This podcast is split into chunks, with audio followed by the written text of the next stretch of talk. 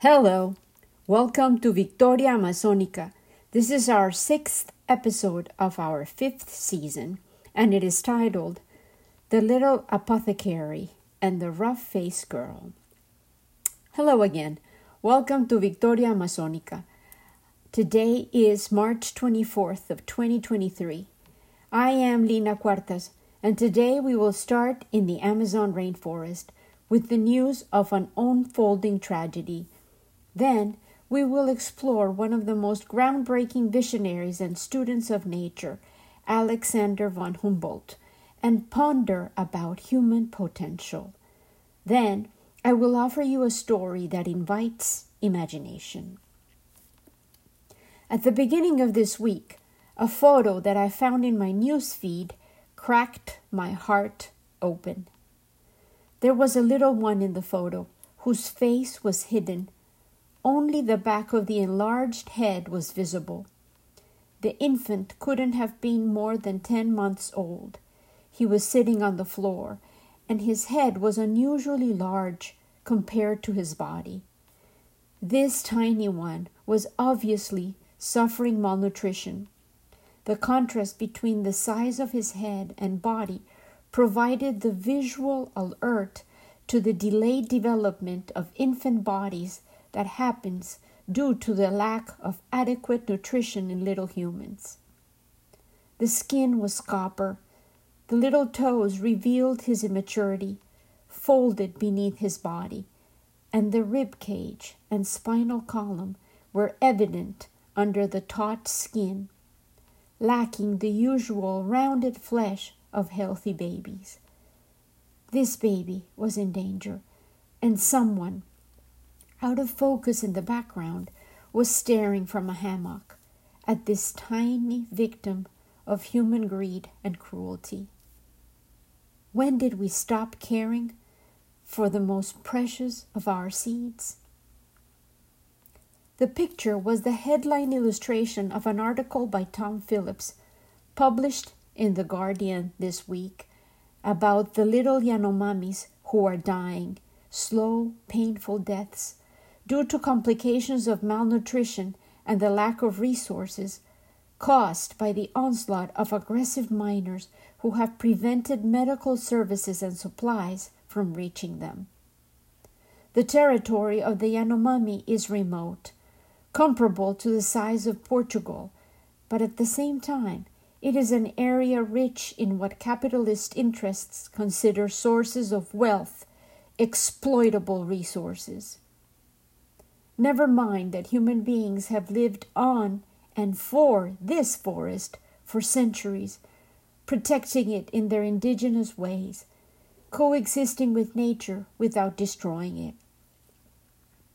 Yanomami lands used to be protected territory, but they became progressively more attractive to exploiters as Bolsonaro, the previous and controversial Brazilian president, removed every legal barrier to invasion and intrusion and instead encouraged illegal miners, loggers, poachers, and destroyers of the rainforest to decimate the Yanomami forests. The current president, Lula, has called this persistent decimation of the Yanomami, their people, and their way of life a genocide. I am hopeful that President Lula da Silva's new policies for protection and control, as well as concerted aid efforts, managed to improve the dire situation. Yet, if Lula himself persists on building highways traversing the living forest, these rescue efforts will prove to be insufficient. He also has not acted aggressively on granting land titles to the rightful owners of immense tracts of invaded forests. Greed and the unquenchable thirst for gold, oil, lumber, and the hidden treasures within the emerald forest will continue to suffocate the already precarious health of the ecosystem. So many little Amazonians, the seeds of our future, and their guardians fighting for their lives will continue to die slow, cruel deaths. When exactly did we start valuing gold, fuel, and material wealth more than human lives? When did man become addicted to destruction more than the delight in his capacity for creation? My wounded heart wondered.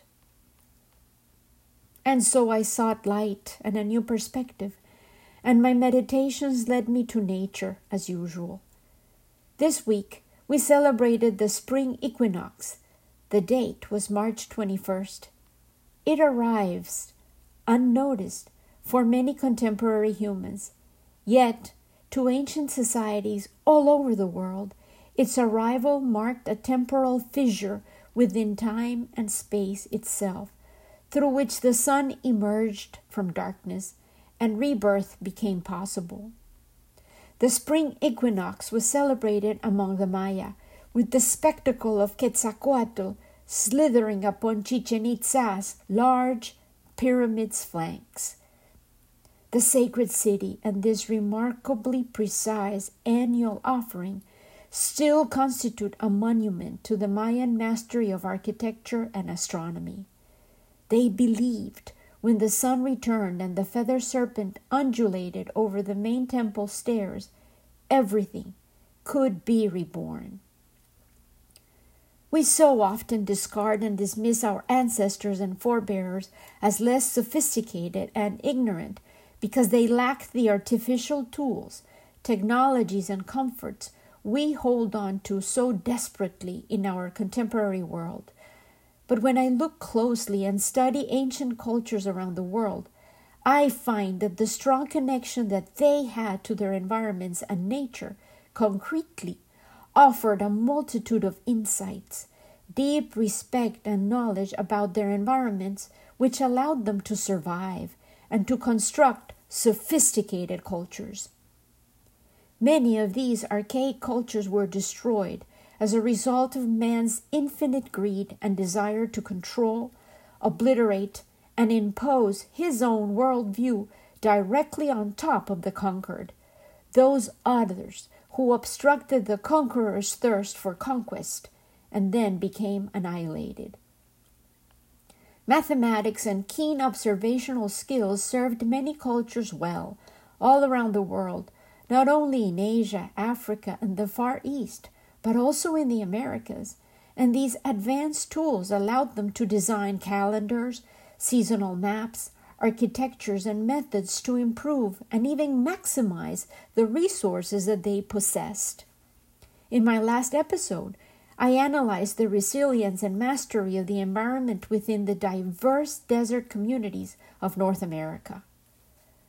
All of this month, I have been immersed in a monumental book. It is titled A Forest Journey, and it has been updated and published by Patagonia Books. The author, John Perlin, undertakes the massive task of analyzing and retelling the historical role of trees in the fate of civilization.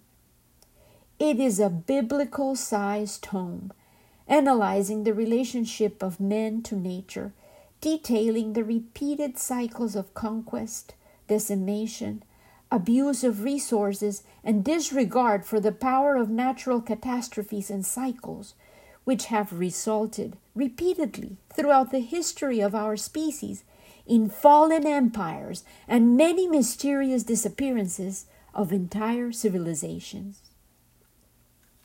We seem to have amnesia and purposeful blindness and deafness related to the failures and mistakes of the past. Yet, before I try to tackle the wealth of information that Perlin amassed in his impressive analysis of trees, wood, achievement, and then decline, throughout the world of man, I want to introduce another masterful book that I received as a present from Adam Tudor, my dear friend and musician extraordinaire, who gifted me the intro and outro musical gems for Victoria Amazonica, the podcast. Andrea Wulf, with a U, dedicated many years of her life to follow the trail of Alexander von Humboldt, both geographically and in documents, books, letters, and the resulting book she titled The Invention of Nature. This phenomenal book reveals Alexander von Humboldt's new world, seen through his unquenchable curiosity and scholarly interests, and reveals powerful insights into the estrangement of man from nature and our own willful insistence on commodifying her treasures and complicating with artifice our relationship to our surroundings, and, as a result, to our planetary home, a transactional relationship in which we have transformed fear and ignorance into good business. Alexander von Humboldt's travels took him all around the world. In 1799, he left from Europe and sailed to South America, exploring exhaustively the very terrain of Venezuela, then advancing deep into the jungles of Colombia and Peru, sailing across the Caribbean Ocean to Mexico. Then he traversed the Gulf of Mexico and made it to Cuba, then to the northeastern United States, and back to Bordeaux, France in 1804. Later in his life, in 1829, he also traveled across Russia. Alexander von Humboldt, asserts Andrea Wulf in her introduction, saw the earth as one great living organism where everything was connected, conceiving a bold new vision of nature that still influences the way that we understand the natural world. She explains knowledge, Humboldt believed, had to be shared, exchanged, and made available to everybody. I concur. Here, I will continue to quote Wulf's prologue. Von Humboldt packed his life with travels and incessant work. He always wanted to experience something new, and he said, ideally, three things at the same time. He was fascinated by scientific instruments and observations, and he was driven by a sense of wonder as well. Of course, nature had to be measured and analyzed, but he also believed that a great part of our response to the natural world should be based on the senses and emotions.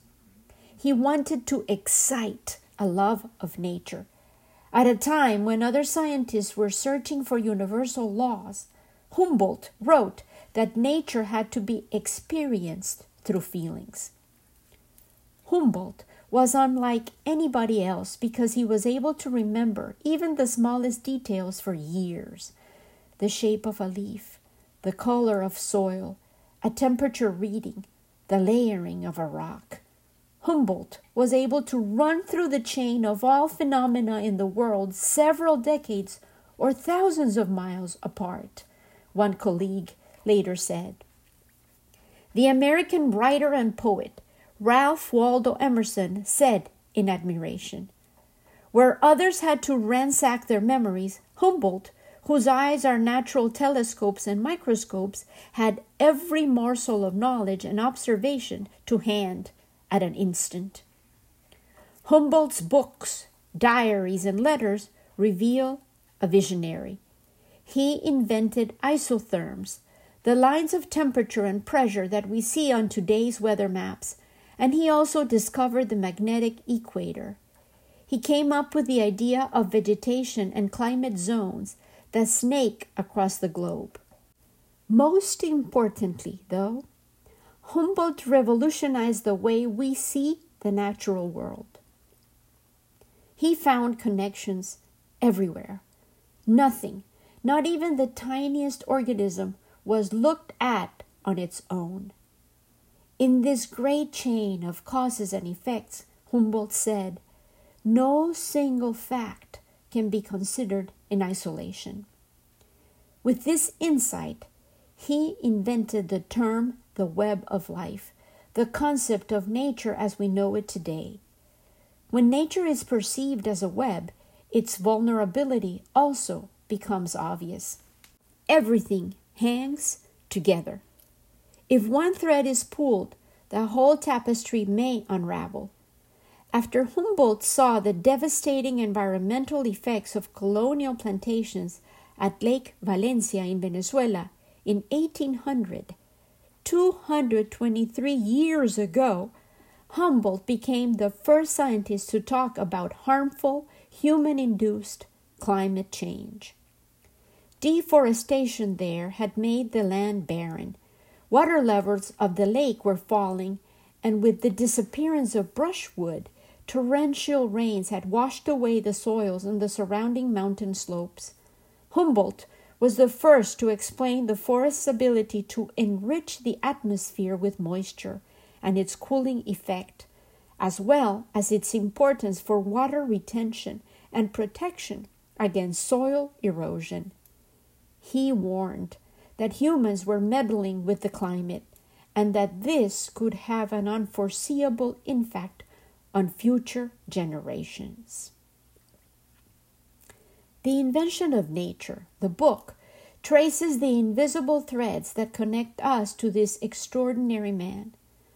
On 14th September 1869, 100 years after his birth, Alexander von Humboldt's centennial was celebrated across the world. There were parties in Europe, Africa, and Australia, as well as the Americas. In Melbourne and Adelaide, people came together to listen to speeches in honor of Humboldt, as did groups in Buenos Aires and Mexico City. There were festivities in Moscow, where Humboldt was called the Shakespeare of Sciences, and in Alexandria, in Egypt, guests partied under a sky illuminated with fireworks. The greatest commemorations were in the United States, where from San Francisco to Philadelphia and from Chicago to Charleston, the nation saw street parades, sumptuous dinners, and concerts. In Cleveland, Ohio, some 8,000 people took to the streets, and in Syracuse, another 15,000 joined a march that was more than a mile long. President Ulysses Grant attended the Humboldt celebrations in Pittsburgh along with 10,000 revelers who brought the city to a standstill. Ecologists, environmentalists, and nature writers rely on Humboldt's vision, although most do so unknowingly. Rachel Carson's Silent Spring is based on Humboldt's concept of interconnectedness, and scientist James Lovelock's famous Gaia theory of the Earth as a living organism bears remarkable similarities. When Humboldt described the earth as a natural whole, animated and moved by inward forces, he predated Lovelock's ideas by more than 150 years. Humboldt called his book describing this new concept Cosmos, having initially considered, but then discarded, Gaia as a title. We, all of us, are shaped by the past. Nicolaus Copernicus showed us our place in the universe. Isaac Newton explained the laws of nature. Thomas Jefferson gave us some of our concepts of liberty and democracy, and Charles Darwin proved that all species descend from common ancestors. These ideas define our relationship to the world. Humboldt gave us our concept of nature itself. The irony is that Humboldt's views have become so self evident that we have already forgotten the man behind them. But there exists a direct line of connection through his ideas and through the many people whom he inspired. Like a rope, Humboldt's concept of nature connects us to him. The invention of nature is Andrea Wulf's attempt to find Humboldt which she definitely did, and then she shares it with the readers. And I will, in several episodes during the following months, try to summarize her magnificent achievement and share it with you. Alexander von Humboldt was born on September 14th, 1769, 200 years before I was born, into a wealthy aristocratic Prussian family who spent their winters in Berlin and their summers at the family estate of Tegel, a small castle. His father died when he was nine, and Alexander was fortunate in that his mother offered he and his older brother Wilhelm the best academic training money could buy, but she was not able to offer much presence or affection. Little Alexander was besotted, which means absolutely fascinated by nature. Some people thought him to be stupid because he asked the seemingly obvious. Alexander George von Humboldt, the father, who was an officer in the army and had connections with the aristocracy, including the future King William, who became Alexander's godfather, had been charming and friendly, but the mother was formal and emotionally distant. Instead of maternal warmth, she focused on providing the best education available in Prussia. The two boys were privately tutored by a succession of Enlightenment thinkers who instilled in them a love of truth, liberty, and knowledge. Wilhelm, older by two years, lost himself in Greek mythology and histories of ancient Rome, but Alexander preferred to escape the classroom whenever he could, heading for the countryside, where he loved collecting and sketching plants, animals, and rocks.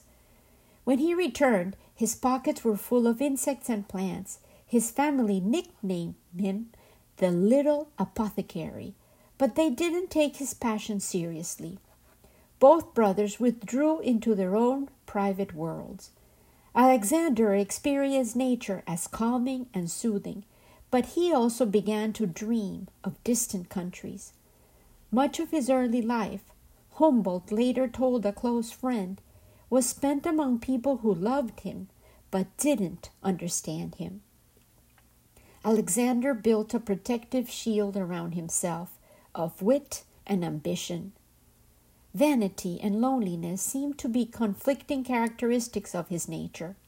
Humboldt was born the same year as Napoleon Bonaparte, and he was raised in an increasingly global and accessible world.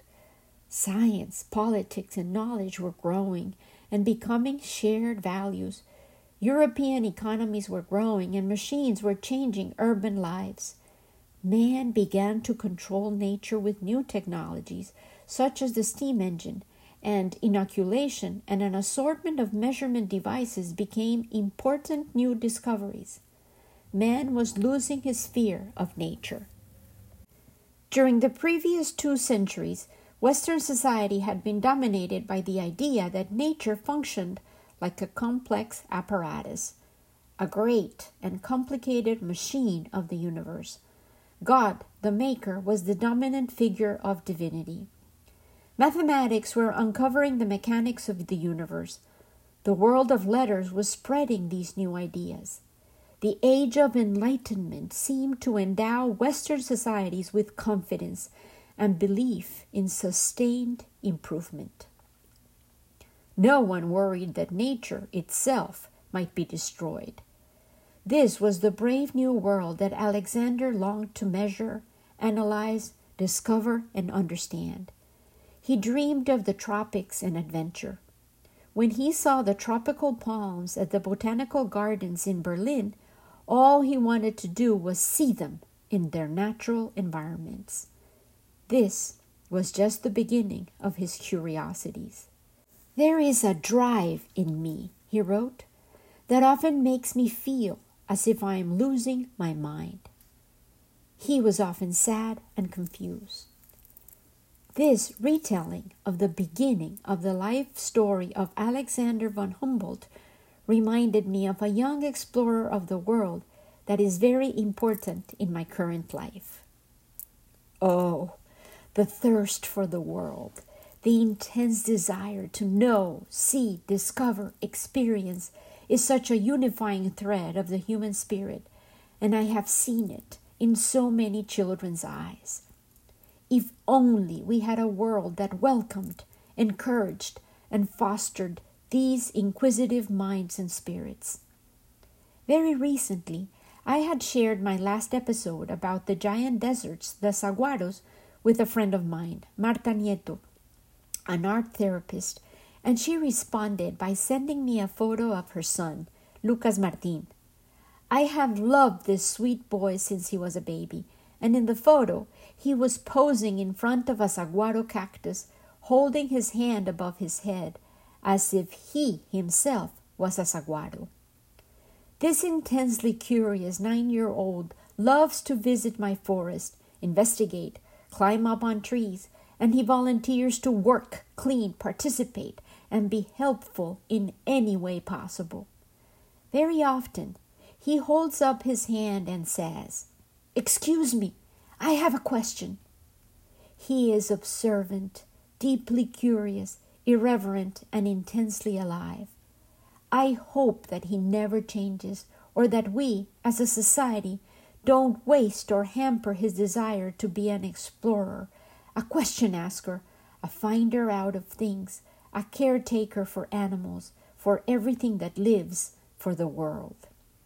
He declares that he feels God inside himself and has a compassion and affection for others that becomes contagious. I often ponder about the limitless possibilities within each precious human being, such as Lucas, this young, eager explorer of this ancient world, and within each of the starving treasures of the Yanomami, the mothers of these threatened babies, the fathers, the elders, so many treasures that in the eyes of a materialistic world obsessed with appearances and the monetary valuation of everything, every single habitat and every one often becomes blinded to the real worth of people. Human beings are treasures that require attention, care, and constant re evaluation so that we, in turn, the observers, might also learn to see with new eyes, develop new values, recover a sense of possibility, remember that we have imagination and that humanity's story is still unfolding. We can still edit, add new twists, recalibrate, weigh, measure, and calculate a whole new set of destinations and trajectories, just as von Humboldt did by following his passions and proposing his bold new ideas that forever have changed the world. In that spirit, I will share an ingenious retelling of a very old archetypal story, a classic tale which we may recognize as Cinderella, but I invite you to listen to this tale from a new perspective.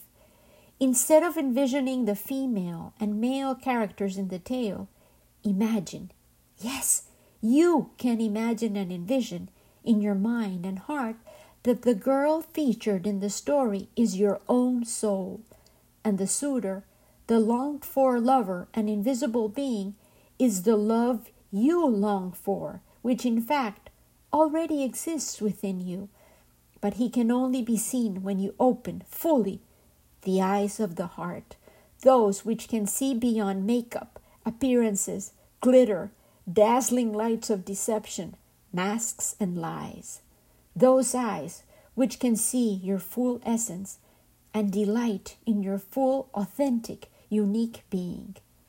I dedicate this story to Laurita and to Lucas Martin.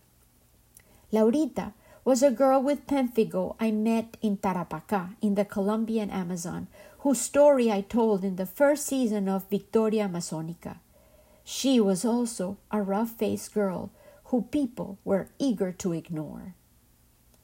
The Rough Faced Girl, a tale original to Algonquin folklore, is retold in this version by Rafe Martin and illustrated by David Shannon.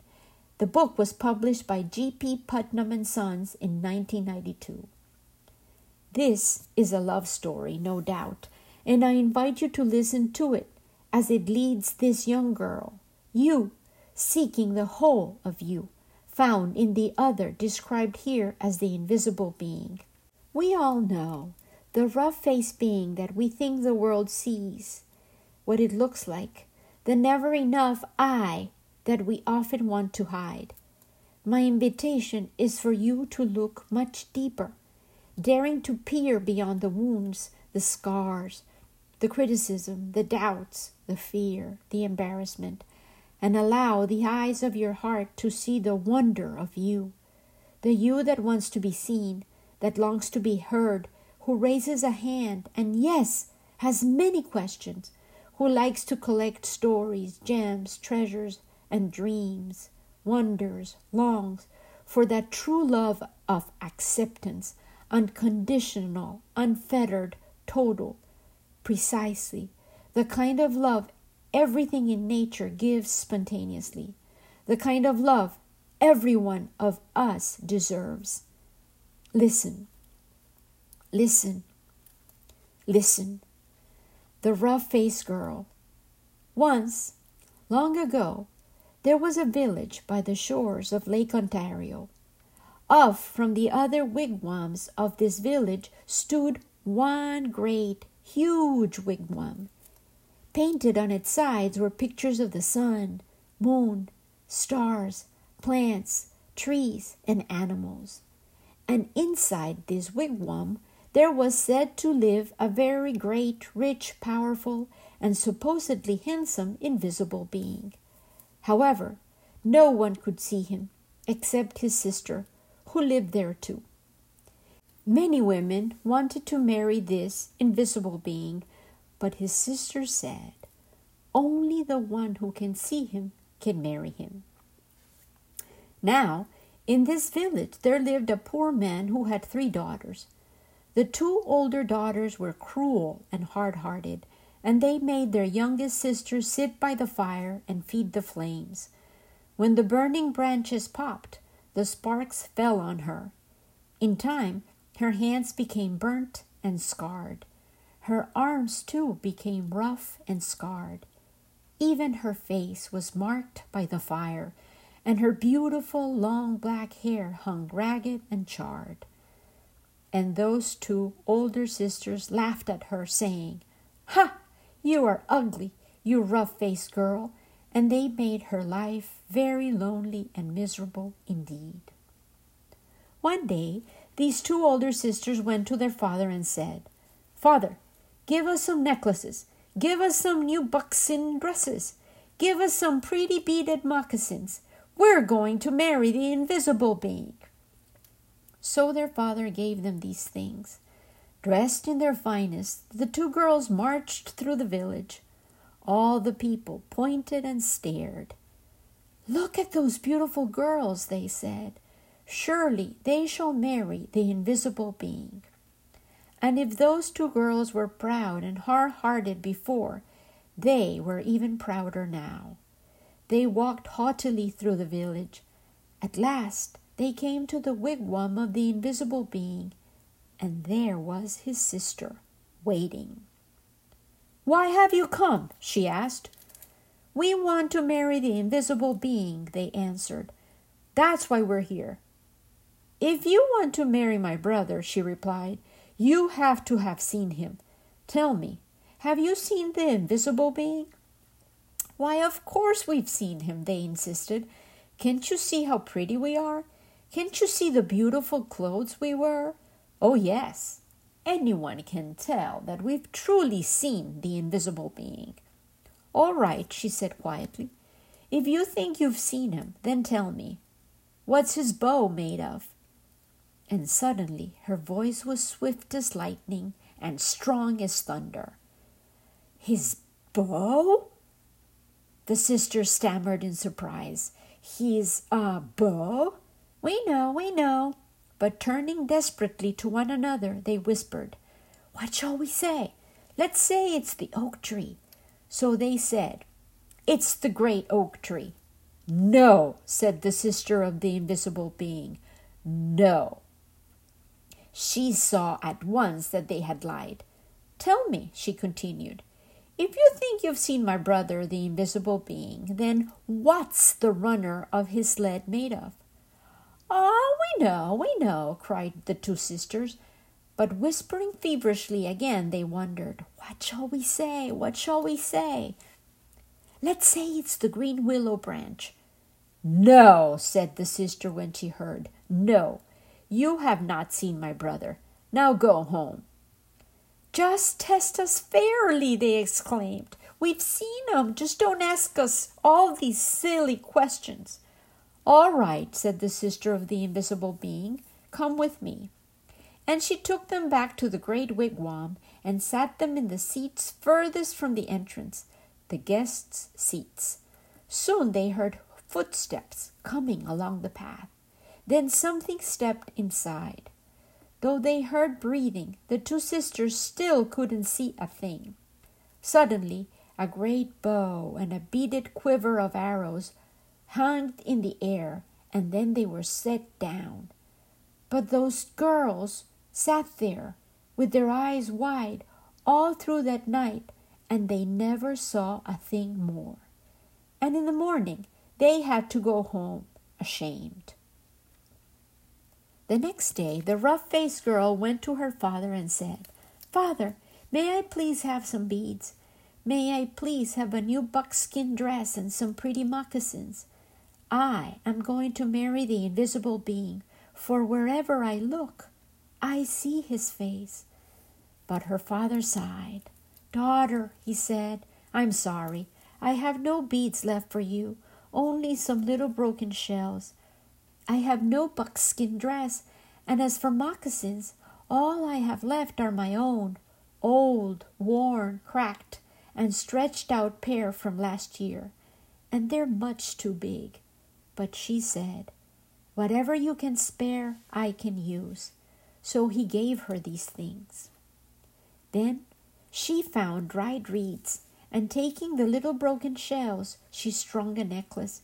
She stripped birch bank from the dead trees and made a cap, a dress, and leggings.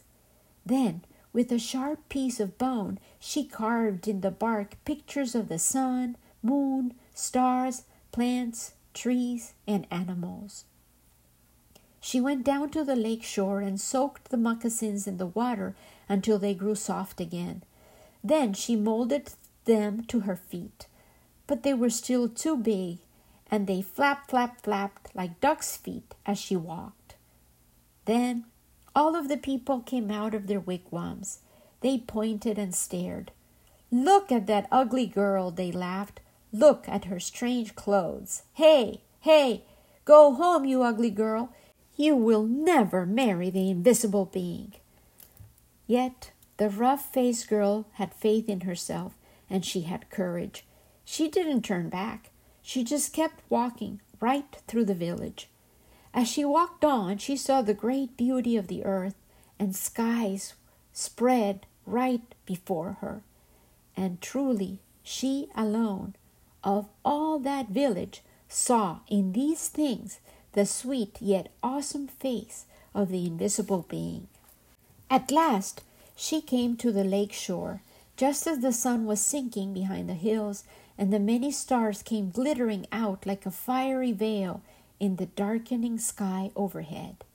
And there, standing by the water's edge, was the sister of the invisible being, waiting. Now, the sister of the invisible being was a very wise woman. When she looked at you, she didn't see just your face or your hair or your clothes. No, when she looked at you, she would look you right in the eyes, and she could see all the way down to your heart. And she could tell if you had a good, kind heart or a cold, hard, and cruel one. And when she looked at the rough faced girl, she saw at once that, though her skin was scarred, her hair burnt, her clothes strange, she had a beautiful, kind heart. And so she welcomed her dearly, saying, Ah, my sister, why have you come? And the rough faced girl replied, I have come to marry the invisible being. Ah, said the sister very gently now, if you want to marry him, you have to have seen him. Tell me, have you seen my brother, the invisible being? And the rough faced girl said, Yes. All right then, said the sister, if you have seen him, tell me, What's his bow made of? And the rough faced girl said, His bow? Why, it is the great curve of the rainbow. Ah! exclaimed the sister in excitement. Tell me, she asked, if you had seen my brother the invisible being, what's the runner of his sled made of? And the rough faced girl, looking up into the night sky, said, The runner of his sled? Why, it is the spirit road, the milky way of stars that spreads across the sky. Ah! cried the sister in wonder and delight. You have seen him. Come with me. And, taking the rough faced girl by the hand, she led her back to the great wigwam and sat her in the seat next to the entrance, the wife's seat. Then they heard footsteps coming along the path, closer and closer. The entrance flap of the wigwam lifted up, and in stepped the invisible being. And when he saw her sitting there, he said, At last we have been found out. Then, smiling kindly, he added, And oh, my sister, but she is indeed beautiful. And his sister said, Yes.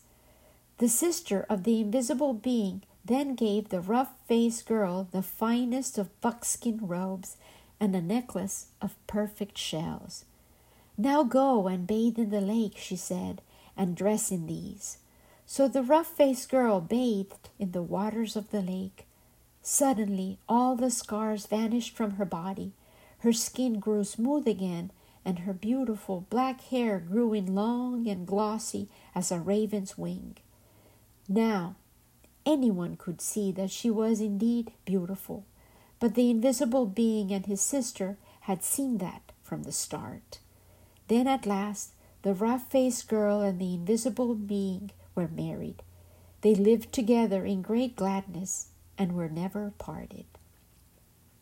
With love and gratitude always, Lena.